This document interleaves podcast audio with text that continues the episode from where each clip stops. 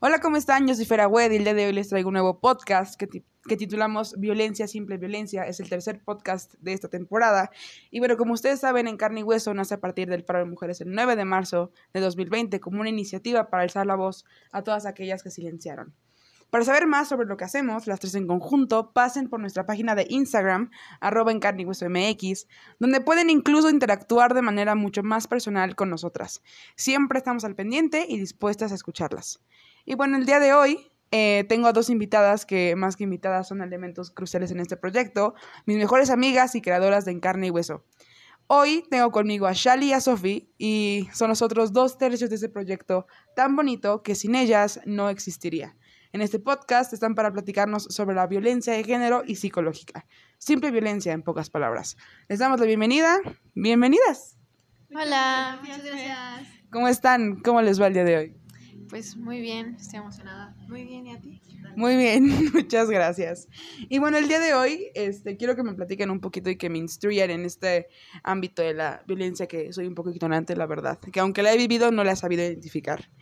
Y cuéntenme, el motivo de este podcast, ¿ustedes por qué eligieron hablar de estos temas y por qué los seleccionaron? Am, pues para empezar, yo elegí la violencia psicológica porque creo que es algo que todos, o sea, es de lo más común, pero también es de lo más normalizado, tanto que ya ni siquiera te das cuenta que es violencia. O sea, a veces es de que, ah, está bromeando, ah, este, bueno, pues ya es así, ¿no? A ese tipo de comentarios y como que los normalizan, pero no debería de ser así porque al final, si te, si te sientes mal por el comentario, es porque algo te hizo. Y solo eso lo puede provocar la violencia, pero no lo sabemos identificar, no sabemos darnos cuenta y pues como que pensamos en violencia y lo primero que vemos es que golpes y este amenazas o incluso otras cosas más fuertes. Este, pero nunca pensamos que también las palabras y el impacto que tienen en nosotros también nos pueden estar dañando tanto como los golpes, por ejemplo. Claro. ¿Y tú, Shal, qué nos puedes decir? Pues la verdad es que yo escogí el tema de la violencia de género, que pues va muy ligada con el tema de soft, que es la violencia psicológica, porque llega ser tan eh, penetrante la violencia de género que puede incluir en la familia, o sea,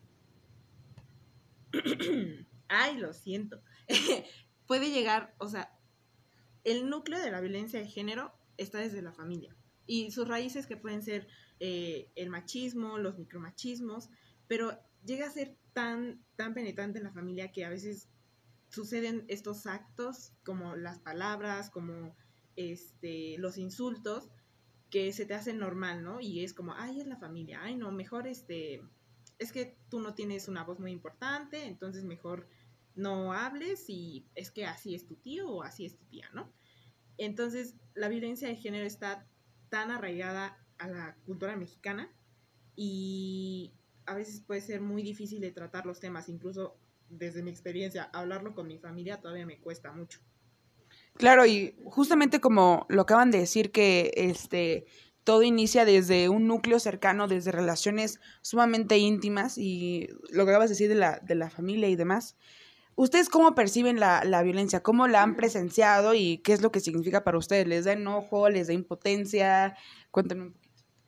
Pues creo que en general la violencia siempre es muy impactante para el que la observa, ¿no? O sea, nunca te esperas tener que presenciar algo así y además hay de dos, o te quedas en shock porque no sabes cómo reaccionar, no sabes qué hacer, no sabes cómo ayudar, o de plano reaccionas peor o de alguna forma pues no correcta.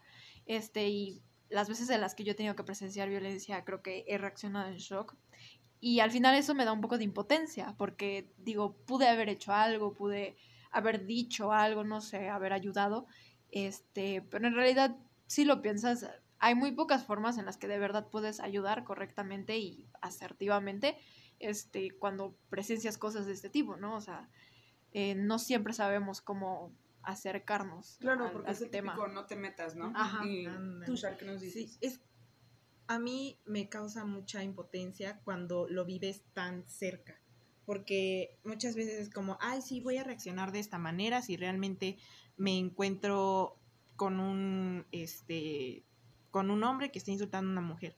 Pero cuando lo vives, cuando estás ahí pre- presentando, este, presentando, estás presenciando eso, te quedas sin palabras por tan impactante que es. Entonces a mí me genera mucha impotencia porque a veces digo, es que qué pasa si me meto y me hace algo a mí, ¿no? Entonces mejor mm, quédate ahí o no hagas nada, no te involucres porque te puede suceder algo a ti, ¿no? Pero eh, lo que me ha pasado cuando he estado en este proyecto y he estado hablando de temas como, por ejemplo, hace unos días que hablé del de mansplaining, fue como, es que son pequeños actos, pero son tan grandes que llegan a silenciar a la mujer y llega a ser como, ay, mira, mejor es que ya es algo que pues no se puede quitar, mejor no te metas. Ajá, ya. Ya, o sea, es algo diario, así, acostúmbrate. Y, justo, justo es lo que quería, quería preguntarles. ¿Ustedes cómo creen que afecta la violencia en la vida diaria de la mujer? O sea, y no solo en la mujer, sino en niños pequeños y niñas. bueno, para empezar, pues en las mujeres, creo que, por ejemplo, con mi tema de la violencia psicológica, destruye por completo tu tu, tu, autoestima, tu confianza en ti misma, el valor que tú te tenías, ¿no? O sea, esos comentarios de que no puedes porque eres mujer o así te vas a ir vestida, o sea, te ves como... No vayas a querer que alguien lo malinterprete, ¿no? O sea, te hacen sentir como como un objeto, como que no, no vales, o como, o eso de que, ay, vas a estudiar esa carrera si solo hay niños. o sea, ¿por qué piensan en que porque eres niña no puedes estudiar eso, no? O sea, no soy lo suficientemente lista. Ajá, exacto, como, ay, quieres estar ahí con todos los hombres, ¿no? Y es como, no, ese no es todo. Y, pues, por ejemplo, en niños chiquitos, obviamente si tú, piénsalo así, si estás en una casa y tienes hijos pequeños y el papá siempre está de que ah, siéntate tú y manda a tu hermana que ayude a tu mamá con la comida, es un patrón y se va a repetir. O sea, los niños aprenden lo que ven, ¿no? Aprenden con el ejemplo, ¿no? Tan, se dice mucho. Y pues obviamente si lo están viendo, si ven como su papá trata a su mamá o su tío trata a su tía o su hermano a su novia, cosas así, no sé, como que como lo ven tan seguido, lo normalizan, lo piensan que está bien, piensan que es lo correcto, pues son niños, son impresionables y lo van a seguir haciendo, va a ser como una escalerita. Y pues hay gente que después de que ya es mucho más grande y como que se da cuenta de que las cosas que aprendió en realidad no deberían de ser así y le cuesta mucho cambiarlas, pero hay quien no se da cuenta y es por eso que sigue pasando, ¿no? O sea, porque hay quien dice, no, pues yo estoy bien y así se acabó, así me enseñó mi papá, así me enseñó mi tío, así, ahí, ahí me quedo. Y como que agarran esta como este papel de debo hacerlo porque estoy casada o porque soy mamá o porque soy hermana, ¿no? También eso de como imponerle papeles a la mujer, o sea, por ejemplo, si tú como mujer te casas y te nace y te gusta, por ejemplo, no sé, hacerle la comida a toda tu familia y limpiar la casa y bueno, eso está bien, pero el hecho de que te lo impongan porque eres mujer, ese es el error, creo que. Y Shal, ¿tú qué nos puedes decir de esto? Pues, o sea, yo creo que en la mujer la afecta porque la silencia. Y eh, el, la palabra tan fuerte como es alzar la voz es muy, muy difícil. Y hablar de estos temas es demasiado difícil. Porque como lo ha dicho este Sof, desde muy pequeños a la mujer le tienen un rol, ¿no? Y una vez me tocó presenciar una plática de una de una maestra, que ya, más bien de una doctora, que habló acerca de la economía y todo el asunto. Y tenía, pues vaya, ya era una señora de 50 años y no tenía muy arraigados estos temas del feminismo. Entonces empezó a decir, no, es que, ¿qué pasa si la mujer este, no participa tanto en la economía? Bueno, si la, mujer empieza a, a, participar en la economía, ¿qué, ¿qué va a pasar con los niños? ¿No? Y es como, a ver, los niños Sí, como mujer puedes cuidar, pero ¿qué pasa entonces con el papá? El papá, o sea, el hombre sí está involucrado en la economía, entonces, ¿por qué tendría que la mujer, el papá también tendría que influir en la, en la este, infancia del niño, no solo en la mujer, ¿no? Y también decía, es que, por ejemplo, también a la, a la mujer le nace este, hacer el quehacer, ¿no? Y es como, señora, a ver, a, mí no. A ver, ¿dónde me nace? Por favor, ayúdeme, porque no me nace hacer el quehacer, ¿no? Y el hecho también de, de que, ay, no vas a tener hijos, y, o sea, está tan arraigado en la mujer. Muchos roles que llegan esos comentarios típicos en la familia, ¿no? De, ay, este, ya se te está yendo el tiempo, ya tienes 23. Y es como, Porque estás hecha para, ¿no? ándale. Sí. Y cuando es el, el hombre, no, pues, ¿a dónde vas a viajar? ¿Qué vas a hacer con tu vida? Entonces, a la mujer la silencian y solo, ¿sabes qué? Tú sirves para esto.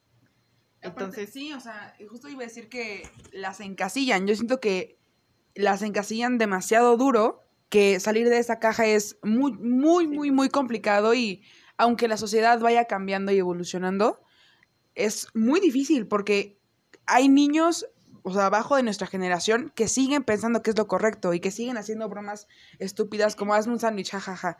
Y es como, oye, tú eres, eh, lava los platos, es como, ajá, y es como, a ver, tú eres la, o sea, tú eres la sociedad que sigue después de nosotros, tú eres la siguiente comunidad que tiene que parar eso, ¿no?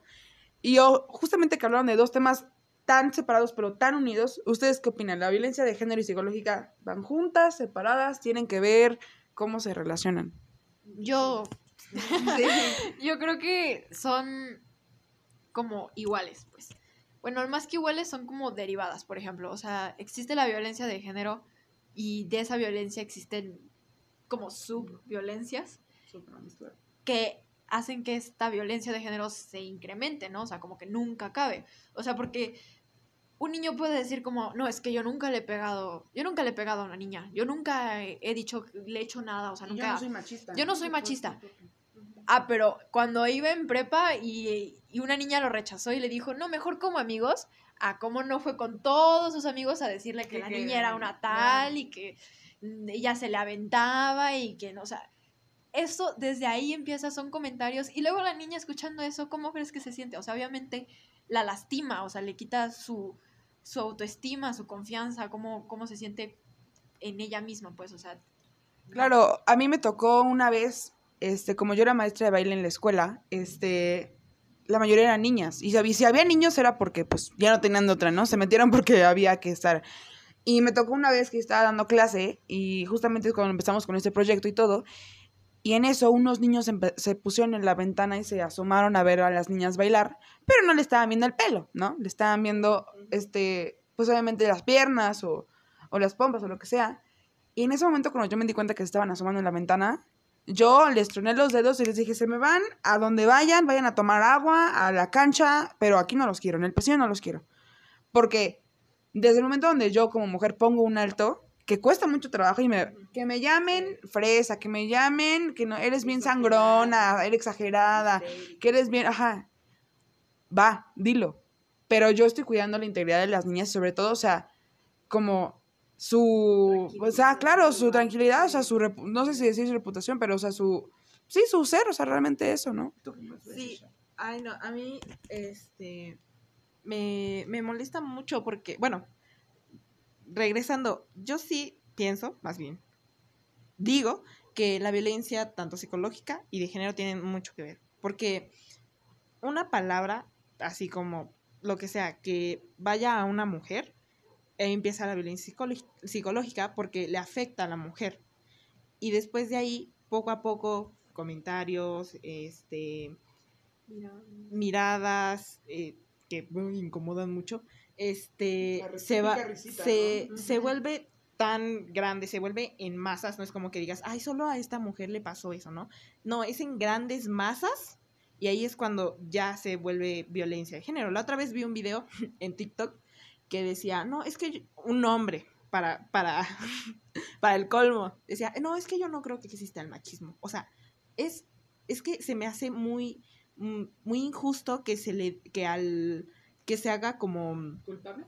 discriminación solo por genitales. Y yo de, y ya decía, es que no, es que no es machismo, o sea, es falta de respeto. Yo, ajá. Dice, yo a unas feministas la otra vez les planteé que, por ejemplo, este, nalgan a una mujer y eso es una falta de respeto, ¿no? Obviamente es una falta de respeto. Pero ¿qué pasa cuando esa nalgada pasa a ser acoso? ¿Qué pasa cuando ese, ese acoso pasa a ser abuso y de abuso violencia y de violencia este feminicidio. Eso ya es el machismo, es la cultura del machismo. No, Y no me puedes decir, ay, con taparme los ojos y con mi privilegio de hombre voy a decir que no existe el machismo.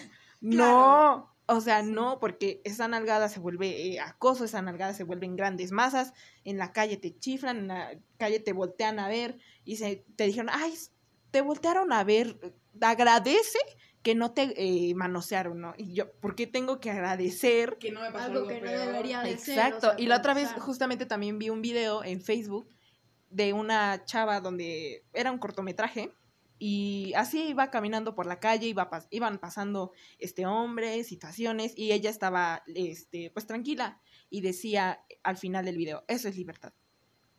Lo cual nosotras no tenemos.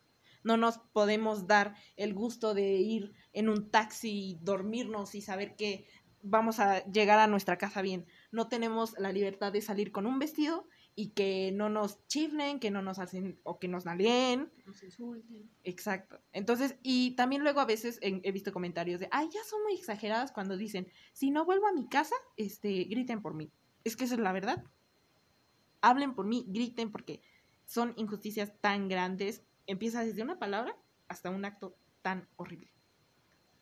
Ay, Shal, a mí me, me, hizo, me hizo muchísimo sentido todo lo que dijiste y qué orgullo, qué orgullo tenerlas acá. Y qué padre tenerlas acá porque es una conversación como tan rica en información y lo que muchas mujeres no tienen, o sea, no están informadas del daño que les está generando y de la realidad que viven, porque hay muchas mujeres que pueden ser machistas, como no, tú atienda que abuelas, mamás, tías, primas, dicen a sus pues a sus semejantes como, no, atiende a tu novio, atiende a tu marido, atiende a tu hermano. Y es como, el machismo claro que deriva de hombre y mujer, pero está en nosotras evitar eso y quitar eso, porque es lo que nos lleva a eh, justamente encasillarnos en una realidad que no nos, que no debe ser, que no nos pertenece, y que simplemente nos, justamente nos silencia y además que nos oprime.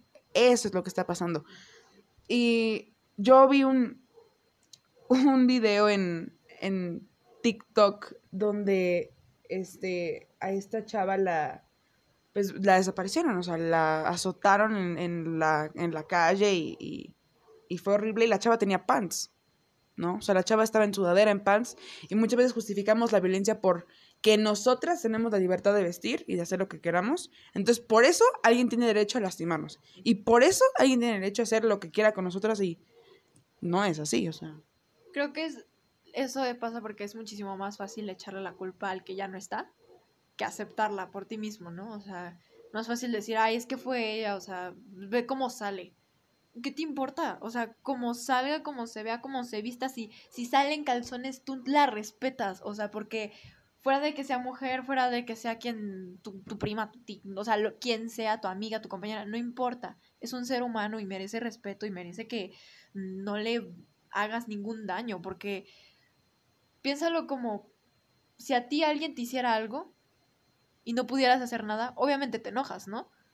Ahora imagínate que te lo hacen y te echan la culpa Y hablan de ti. y hablan de ti, ajá, y luego eso de que he visto un montón de videos en los que está la, la tipa y le dice a su mamá como de, mamá, es que me pasó esto, y dice, ¿y tú cómo ibas?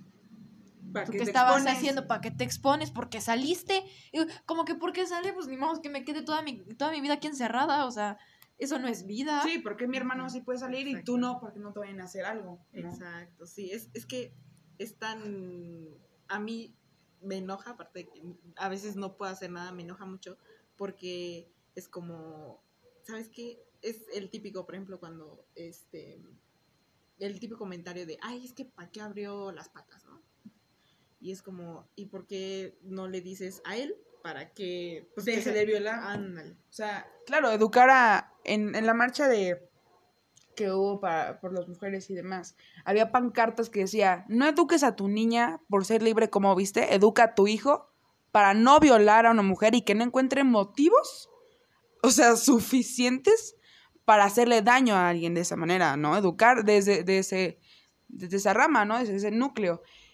Y yo encontré un, un TikTok justamente que decía también TikTok, redes sociales están a todo lo que dan y pues lamentablemente así nos encontramos con muchos casos y de, es como nos informamos porque pues, como las noticias no lo dicen lo suficiente, los periódicos no lo dicen lo suficiente y por eso los hombres creen que no hay, entonces no existe, ¿no? Y me hago la de la- el de la vista gorda y de los oídos sordos y pues no pasa nada, ¿no?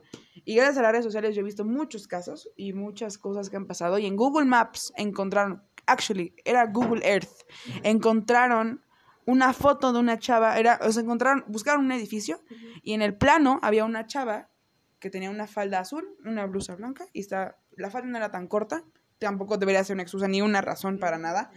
Y la chava iba con una falda un poco, pues, intermedia, este, y en la foto se alcanza a ver a no uno, no dos, no tres, a más de cinco hombres en la foto de que tomó Google Earth volteando a verla.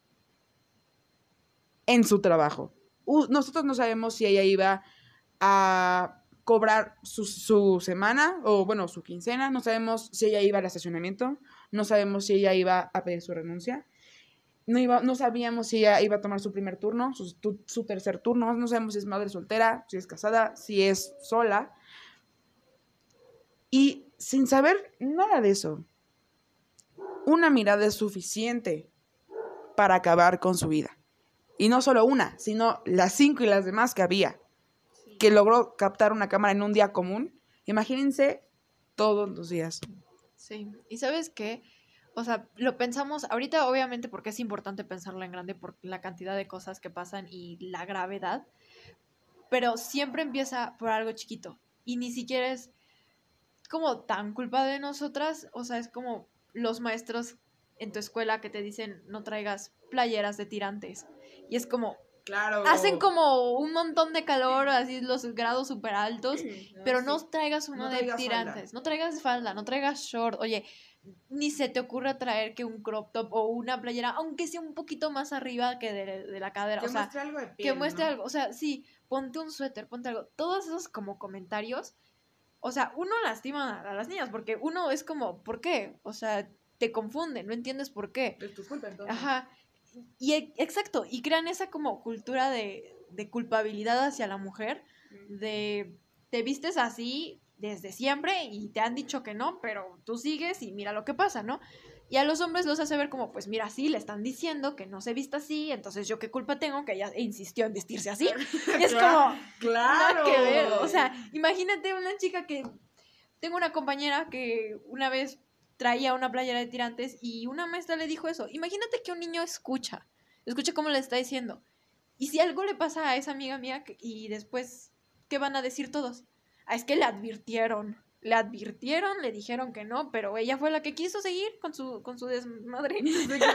Y la que quiso seguir vistiéndose así. O sea, ¿qué culpa tengo yo si ella fue la que quiso? Y es como, no, pero como dicen esos comentarios, como hacen como esas reglas de no te pongas falda, no uses vestido, no traigas playeras de tirantes, que no sé qué, ya hacen como ver como la que tiene que controlar que no pase somos nosotras. Claro, y como los hombres tienen deseos insaciables y imparables, no se pueden controlar, entonces ni modo, es lo que te toca, ¿no? O sea, es como, no, tú te tienes que tapar, tú te tienes que tapar y es porque, ¿por qué no mejor que él, o el hombre, respete?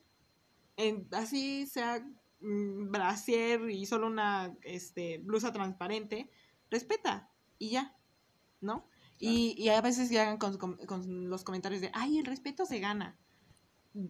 Eres humano. Todos somos humanos y todos merecemos el respeto por el simple hecho de ser humanos. Entonces, este, con lo que mencionó Sof, a veces igual esos comentarios llegan a impactar mucho en nosotras, porque es como, ay, no, mejor no me pongo esta blusa, porque qué pasa si empiezan a decir de mí, que ya estoy mostrando de más, que, que estoy dando a entender, ¿no? Y Claro, no sé qué. Ajá, porque ajá. siempre queremos dar a entender algo. Ten- ¿no? Que- ándale, con la no- ropa, aunque Con la no. ropa. Entonces siempre tienes que dar, este, no, es que, ¿para qué te pones esa falda? ¿Qué quieres dar a entender? Yo no ¿A quién quiero... quieres impresionar? Exacto. O sea, que te arreglas y ¿a quién Ajá, quieres, quieres impre- impresionar? Exacto. Pues, ¿a ¿a dónde- mí? No, exacto, me quiero y justamente eh, con la pandemia, este, muchas mujeres demostraron que se arreglan para, para, Para ellas, ellas. para sí mismas, y no quiero darle a demostrar a alguien que me voltea a ver y que, puta, la maravilla, ¿no?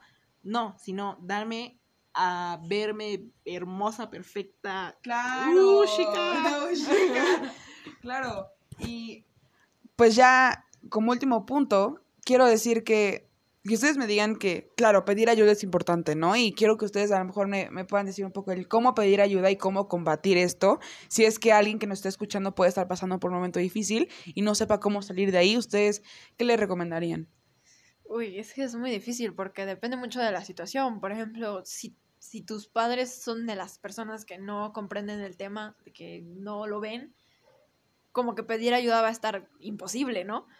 Pero creo que siempre puedes, por ejemplo, nuestro proyecto, como que siempre puedes buscar proyectos así o gente que demuestre que sea así este, y acercarte a ellos porque es más fácil estar acompañado que solo. Y, o sea, lo digo en muchos sentidos porque como mujer siempre te dicen como que sal con alguien más porque tú sola no. Sí, claro. Pero en este sentido es cierto, porque para empezar no debería de ser así, pero es cierto, o sea, es muchísimo más fácil acercarte a alguien que piense igual que tú y que tú como alguien que está sufriendo esto a lo mejor te cuesta hablarlo, te, te duele, te incomoda, pero alguien a lo mejor un poquito exterior, pero que te apoya, a lo mejor te puede dar esa fuerza, esa seguridad de, ¿sabes qué me pasó esto? Y si alguien te dice, ay, es que tú te lo... que la otra persona te, te como que te... Te defiende, te, te, apoya, defiende, te, apoya, así de que, a ver, no.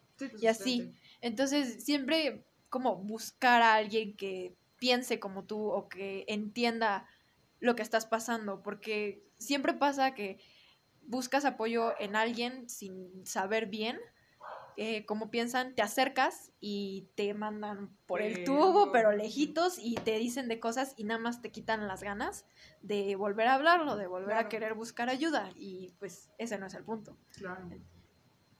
Fíjate que con el proyecto yo aprendí demasiado, o sea, con las chicas que nos mandaron sus testimonios aprendí mucho y es como muchas gracias porque me diste ese valor de hablar.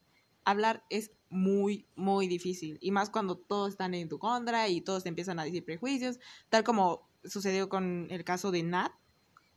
Hay millones, millones de, de, de mujeres que hablaron y les dieron la espalda de, ay no, y todavía tienen que convivir, con su acosador, con su violador, y lo único que quiero decir es que hablar es muy, muy potente. Hablar y gritar por las que ya no están y hablar por todas eh, las que hemos pues sufrido algún tipo de acoso o violencia. Y la otra vez vi una frase en Instagram que decía, si todas las mujeres de Latinoamérica habláramos de lo que nos ha pasado, ustedes se cagarían. Claro. Vivirán con miedo todo el tiempo. Entonces, eh, es difícil, es muy difícil, no les voy a negar. Pueden tardarse un año, dos años en hablar por ese miedo. tómate tu tiempo, sí, esa fuerza de exacto. Y yo a, a unas este, eh, chavas, mujeres que he conocido, que dicen, tal vez eh, cuando voy a hablar me da miedo porque tal vez no pase nada, ¿no? No me vayan a creer. Exacto. Pero muchas me dicen es que cuando hablo me quito un peso muy grande de encima. Me siento, tal vez, vaya, no se puede hacer mucho con las autoridades de ahorita, pero cuando hablo y tal vez no se hace justicia, pero un peso de mí tan grande se quita. Y, por ejemplo, cuando empezamos a representar sus testimonios en obras de arte, que a mí me gustó mucho, este, empezaron a decir, no, muchas gracias, es que lo que representas está muy bien, la verdad es que me quitaste un peso encima, amo su proyecto, entonces, igual si ustedes quieren hablar con nosotras eh, y les podemos ayudar, aconsejar, eh, tal vez no hacemos algo tan grande, pero... Pero es mejor que nada. Pero es mejor que nada, exacto. Ay, qué padre sus reflexiones, quiero llorar ahora. y pues eh, fusiono ambos puntos de vista. Como ellas dicen, no es fácil y a, y a, todas nos cuesta trabajo y es algo que se requieren muchos ovarios para hablar de eso y sacarlo a la luz cuando lo hemos guardado en una oscuridad sumamente abrumante que a veces nuestra mente nos puede traicionar muchísimo y hasta nos podemos como echar a culpa a nosotros mismos como claro, yo me expuse, ¿no? Yo salí. Yo, yo estuve con esa persona incorrecta. Claro, te, te culpas demasiado. Y creo que hablar como, como usted lo dice, te saca un peso menos encima y te da esa paz de que no solo estás tranquila con tu conciencia, sino que hablando de estos temas como ahorita, de una manera pública, ayudas a más, o sea, ayudas a muchas más mujeres a tanto sentir- san- sentirse identificadas y que no se sientan solas, que no están solas en esto y que es una batalla de todas con todas y nadie se queda atrás. Y pues nada, es todo lo que me queda por decir. Gracias por estar acá. Las quiero muchísimo y esperen próximos capítulos en esto que es nuestro podcast de En Carne y Hueso. Adiós. Adiós. Bye.